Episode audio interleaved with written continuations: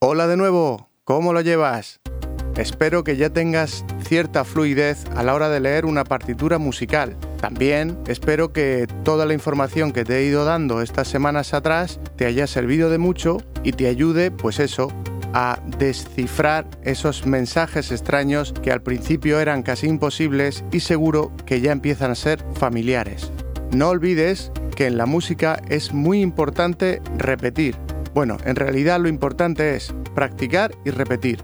Si eres capaz de hacer esto constantemente, tu futuro musical está muchísimo más cerca de lo que crees.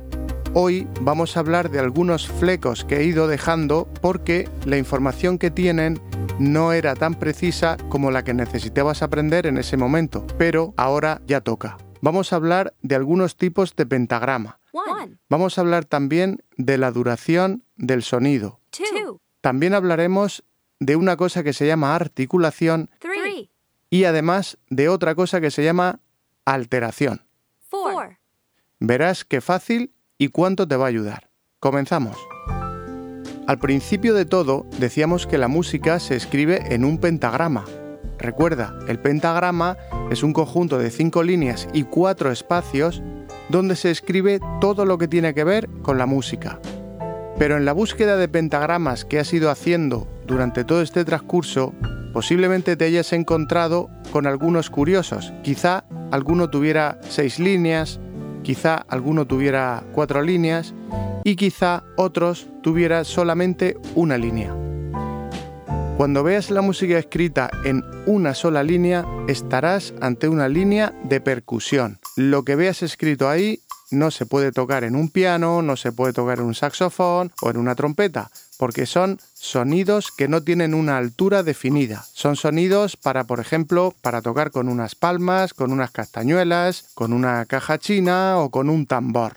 Los instrumentos de percusión pueden usar esto para ese tipo de instrumentos, aunque también pueden usar un pentagrama para escribir música con alturas determinadas, como puede ser, por ejemplo, pues los sonidos que tenga un xilófono. Además de estos tipos de pentagrama diferentes, también vamos a hablar de figuras musicales. ¿Recuerdas el esquema de las duraciones que veíamos al principio?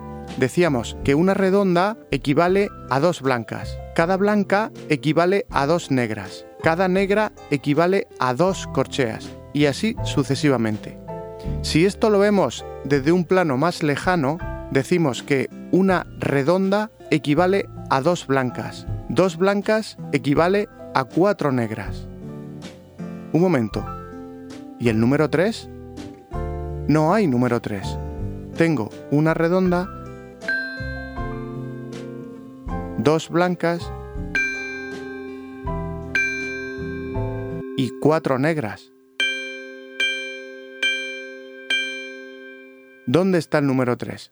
Bueno, pues el número 3 está. Lo que pasa que tenemos que usar un pequeño signo para definirlo. Este signo se llama puntillo. El puntillo es un puntito pequeño que se coloca a la derecha de la cabeza de la nota y le añade la mitad de la duración de la figura musical que lo lleva. Por ejemplo, si yo me encuentro una blanca con puntillo, el sonido resultante será la blanca más la mitad de la blanca la mitad de una blanca es una negra, pues una blanca con puntillo equivale a una blanca y a una negra. ¿Una negra con puntillo? Pues una negra con puntillo equivale a una negra más la mitad de una negra, que es una corchea. Así que una negra con puntillo equivale a una negra más una corchea. Muy bien, ¿y esto qué tiene que ver con el número 3 que te decía antes? Pues porque hay una segunda explicación que demuestra esto que te estoy diciendo. En vez de decir que un puntillo es la figura más la mitad de su valor, vamos a verlo de otra forma. El puntillo lo que hace es añadir una figura más de la división. Te explico. Una blanca equivale a dos negras, pues el puntillo lo que me hace es que una blanca no equivalga a dos negras, sino a tres negras. Otro ejemplo, una negra equivale a dos corcheas. Pues una negra con puntillo me está diciendo que ahora ya no equivale a dos corcheas, sino que equivale a tres corcheas. ¿Te das cuenta? Añade una figura de su división, de la división que teníamos antes de dos figuras. Ahora, en vez de valer dos, dos figuras, va a valer tres figuras. Por tanto, el puntillo representa al número 3.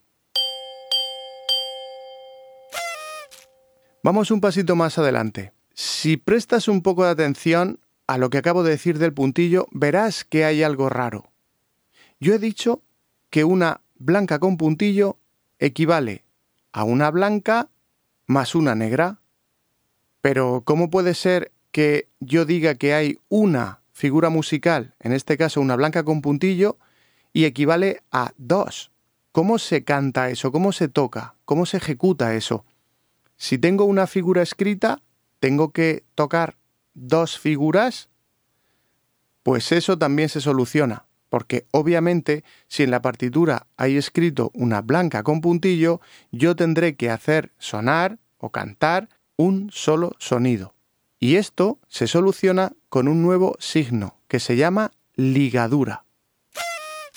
La ligadura hace de pegamento. La ligadura es una línea curva que une a dos notas del mismo nombre y la misma posición y lo que hace es sumar sus valores. Por ejemplo, si yo uno una negra con otra negra, es decir, si yo ligo dos negras, el sonido resultante será un solo sonido, pero con la duración de las dos negras. Si esto lo aplicamos al puntillo, pues resuelve nuestro problema. Porque fíjate, una blanca con puntillo es igual a una blanca ligada a una negra. De esta forma, aunque yo vea dos figuras escritas, solamente reproduciré una ya que esas dos figuras están ligadas. Esta ligadura se llama ligadura de prolongación. Aparte de esto, también tenemos unos signos que podemos ver en las partituras. Son los signos de articulación. Y aquí, como hay muchos, los voy a comprimir en los que más vas a ver habitualmente. Uno de ellos es el estacato. Estacato es un punto, igual que puntillo, pero que en vez de colocarse a la derecha de la cabeza de la nota, se coloca encima o debajo de la cabeza de la nota. El estacato lo que hace es que el sonido resultante sea más breve, más corto de lo que realmente es. Imagínate que tengo una negra escrita en un compás de 2x4. Bien, esa negra vale un tiempo en ese compás. Pues si yo veo esa negra con un puntito encima o debajo de la cabeza, es decir, con estacato, lo que haré será un sonido que dure menos de un tiempo. ¿Cuánto menos? Bueno, aquí hay varias teorías. Hay quien dice directamente que valga la mitad para que así se note perfectamente y todo el mundo lo haga igual de corto. Yo no estoy del todo de acuerdo, porque si yo quiero que una figura valga la mitad, pues en vez de una negra, en este caso, escribiré una corchea. A mí lo que me gusta hacer es que cuando hay un estacato, esa figura musical o esa nota musical dure menos, un poco menos, lo suficiente para que yo pueda notarlo. Así que te aconsejo que cuando hagas notas en estacato, tú tengas la percepción de que esa nota es un poco más corta de lo normal, y con eso será suficiente. Otro signo de articulación que podemos ver muy a menudo en una partitura es el acento. El acento es un angulito pequeño.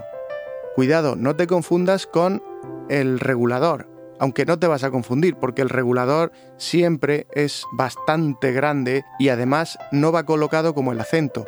El acento, al igual que el estacato, siempre se coloca encima o debajo de la cabeza de la nota. E insisto, es un angulito pequeñito. ¿Qué hace el acento?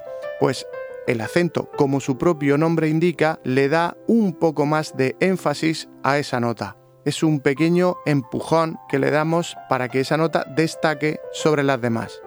El acento, lógicamente, puede ir solamente en una nota o en varias notas. Eso va a gusto del compositor. Además del estacato y el acento, tenemos como articulación otro tipo de ligadura. Esta se llama ligadura de expresión y no une a dos notas que se escriben en el mismo lugar, con el mismo nombre, etcétera, como decíamos anteriormente. La ligadura de expresión puede saltar de un compás a otro, puede abarcar cinco compases, ocho compases, lo que sea. Y aunque tiene varias funciones, la más importante para nosotros es saber que de principio a fin de esa ligadura no podemos respirar. Entonces es una forma de, bueno, pues de acotar las respiraciones. Yo podré respirar antes, podré respirar después, pero no podré respirar durante la ligadura de expresión. Esto hace que las notas no se corten entre unas y otras. Por ejemplo, si tú tocas un instrumento de viento, tendrás que tocar sin cortar el chorro de aire. Si tú tocas el piano, tendrás que pasar de una nota a otra sin que se corte el sonido. Esto lo hace, como te digo, la ligadura de expresión. Las alteraciones, como su propio nombre indica, modifican el tono de una nota. Es decir, imagina que una nota es como una goma elástica. Yo puedo sujetarla con un dedo y estirar hacia arriba o estirarla hacia abajo. Eso es lo que hacen las alteraciones. Hay dos alteraciones, el sostenido y el bemol. Si quieres orientarte un poco por aquí, fíjate, el sostenido empieza por S de subir. Imagina lo de la goma elástica, pues el sostenido subiría mi goma elástica. Y el bemol empieza por B de bajar. Aquí bajaría mi goma elástica. La nota modifica su entonación, modifica su tono. Pero no la modifica de cualquier forma, la modifica en una distancia concreta. Es decir, una nota puede subir un semitono o bajar un semitono. ¿Qué es esto del semitono? Pensemos en el teclado de un piano. Tengo teclas negras y teclas blancas. Si nos situamos en una tecla blanca y esa tecla blanca a la derecha tiene, o a la izquierda, da igual, tiene una tecla negra, eso serían distancias de semitono. Si yo elijo cualquier tecla blanca y me voy a la tecla negra de su derecha, estoy subiendo esa nota un semitono. Si me sitúo en la misma nota blanca, pero ahora me dirijo a la nota negra que hay al lado izquierdo, estaré bajando un semitono. En el primer caso, cuando he subido un semitono, estaré haciendo el sostenido. Y cuando he hecho el segundo caso, que he descendido un semitono, he hecho un bemol. ¿Cómo se nombra esto? Imagínate que la nota que hemos elegido se llama La. Pues a la derecha del La, hacia arriba en este caso, sería La sostenido. Y a la izquierda del La sería La bemol. Bien, esto puede ampliarse mucho más. De hecho, lo trataré en los podcasts para curiosos por si tienes cualquier tipo de duda o de intriga sobre todo este mundo, que te aseguro que es muy amplio. Pero para nuestro motivo, que es aprender a leer una partitura, te basta con saber que el sostenido sube un semitono y el bemol baja un semitono.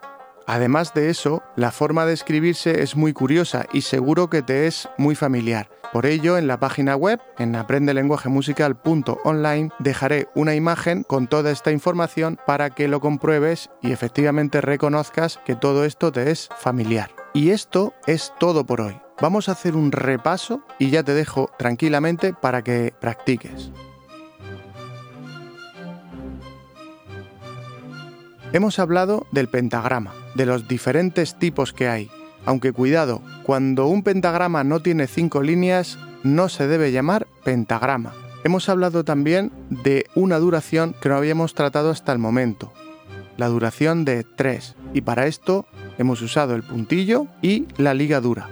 Hemos hablado también de los signos de articulación, el estacato, el acento y la ligadura de expresión. Y por último, hemos hablado de las alteraciones, aunque me ha faltado una cosita que me he dejado para el final. En las alteraciones he dicho que hay una que se llama sostenido y otra que se llama bemol. Así que yo puedo hacer que una nota se convierta en sostenido, por ejemplo, en la tecla negra que te decía antes. Pero ¿y si yo quiero que a continuación, cuando vuelva a aparecer esta misma nota, suene como sonaba antes de ser alterada, es decir, vuelva a la tecla blanca en el piano. Bien, pues para esto hay una tercera alteración, entre comillas, que se llama B cuadro. Digo entre comillas porque realmente no es que altere a la nota, que sí que la altera, pero no como las otras, porque la función del B cuadro es anular al sostenido y anular al bemol. Así que sí, el resultado es una nota alterada, pero sobre todo el concepto de cuadro es anular al sostenido y anular al bemol. Y ahora, como siempre, te toca a ti. Vas a coger cualquiera de las partituras que hayas visto hasta el momento. Seguramente tendrá alguna de estos signos que te he ido diciendo en el podcast. Simplemente te toca reproducirlos. Quizá encuentres algún estacato, quizá encuentres alguna ligadura, quizá encuentres algún puntillo. Y si no es así, muévete de nuevo por la red, busca partituras que tengan este tipo de signos y reprodúcelos. Con esto estarás ya a un nivel top en la lectura de partituras musicales. En el próximo capítulo haré un resumen de todo lo que hemos visto ya que nos toca terminar la primera temporada. Como siempre te digo, dirígete a la página aprendelenguajemusical.online porque allí vas a tener toda la información en imágenes de lo que hemos ido diciendo además de todos los podcasts y un apartado de comentarios donde podrás dirigirte a mí para hacerme pues eso, cualquier tipo de consulta, duda, sugerencia, lo que quieras. Las estoy esperando desde ya. Nos vemos en el próximo capítulo. Hasta pronto.